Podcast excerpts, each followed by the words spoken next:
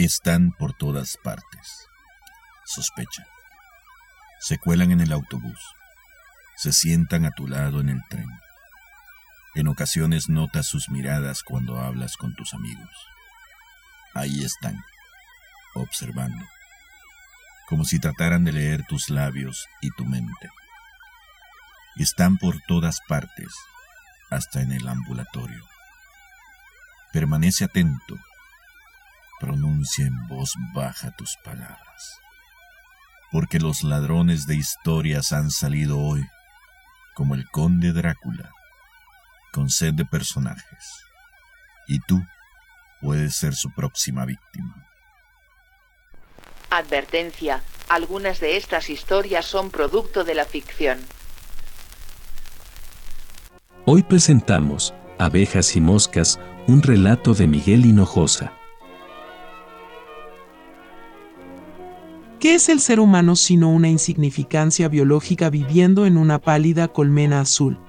Tarde o temprano todos terminamos viviendo como abejas. Somos hombres y mujeres repletos de horror ante los grados de miseria moral o material que hemos adoptado con extrema naturalidad en nuestras vidas de insectos.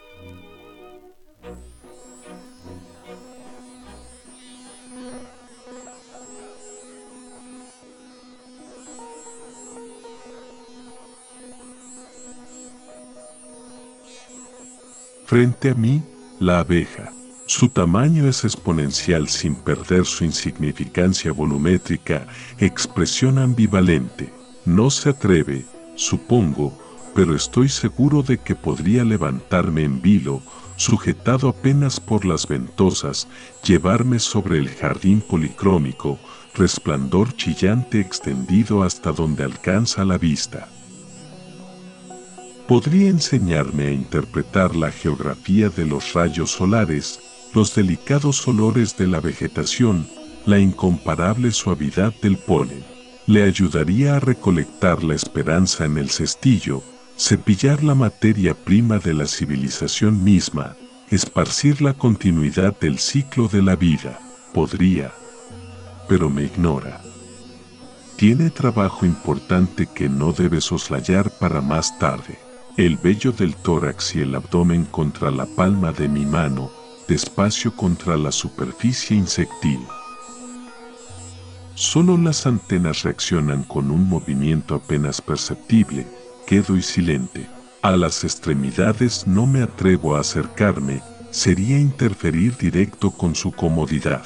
Tampoco alimen de las alas quietas, afectadas, olvidadizas de los paroxismos tan característicos de sus señas vitales. No me atrevo a alterar su estado de incierto sosiego, blanquinegra estasis como en el preludio de una catástrofe, el viento nulo, el mutismo del ambiente aislado.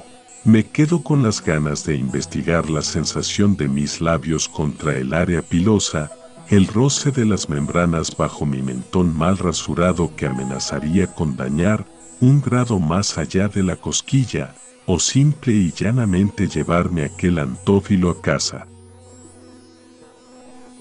La industriosa abeja, enfocada en su labor, tenaz, está acompañada por sus congéneres, no tan concentradas, en definitiva más activas, pierden energía en danzas sociales, perfilan caminos sinuosos e innecesarios.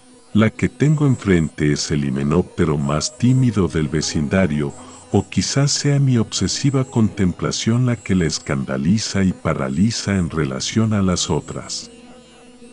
De repente hay un espasmo, una convulsión en la que es difícil distinguir el camino seguido del punto de arranque al del freno, el veloz embate, brusca ostentación de fuerza efectiva.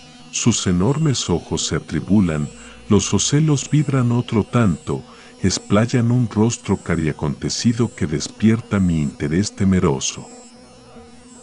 Es un ejército mosquil el que se aproxima atraído por la atmósfera melindrosa, con lento avance escatofágico por necesidad, no obstante de dulce gusto, dulce gusto.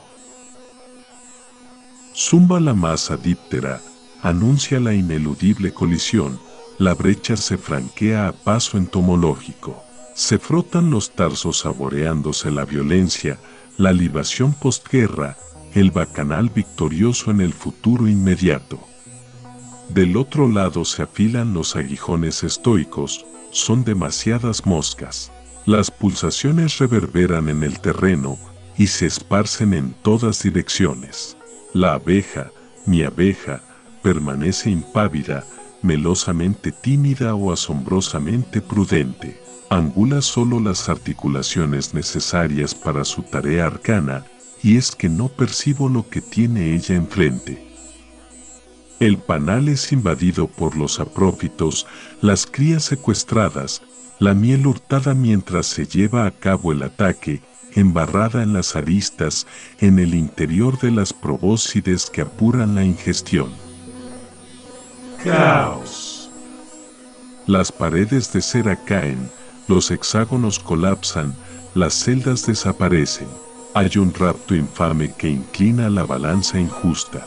La reina la reina. El vuelo desordenado de las moscas es el heraldo del festín, los miembros, tórax y alas de los caídos serán la cena, la utilidad ulterior, el versátil reciclaje.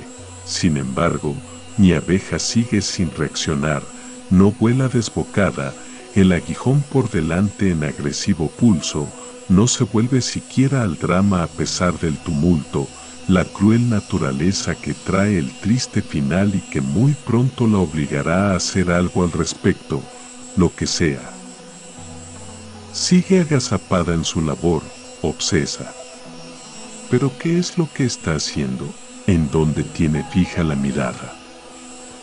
Ah, ya veo, está pintando la invasión de una ciudad humana, los tanques que arrasan todo su paso, los soldados desmedidos, la destrucción, el caos contrario a su universo organizado al que está acostumbrada. La gente diminuta corre, grita, pregona el final, excepto una persona en medio de la escena, inmóvil, dándonos la espalda, atenta a un cuadro de abejas y moscas.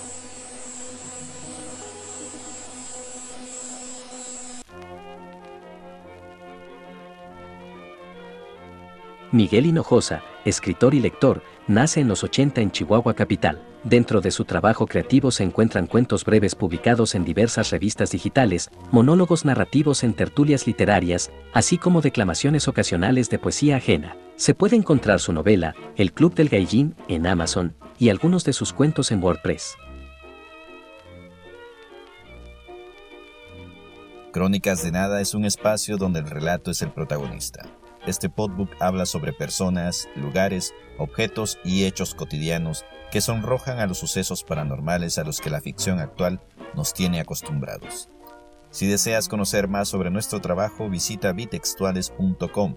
Allí encontrarás más información relacionada con la escritura, la traducción y nuestras bajas pasiones. Nos haces un favor. Agrega a Crónicas de Nada a tus escuchas favoritas y te regalaremos una historia con la que tal vez sonrías, a lo mejor tiembles o quizás sueltes una lágrima. Síguenos por Twitter en arroba crónicas nada y por Facebook en crónicas de nada. Gracias por escucharnos. Existimos porque escribimos sobre todo y sobre nada. En este episodio disfrutamos de las siguientes melodías. Sexto Speculation, de Pachis, y Bajo el Almendro, cortesía de David Granadino. El Paso, Texas, 2022.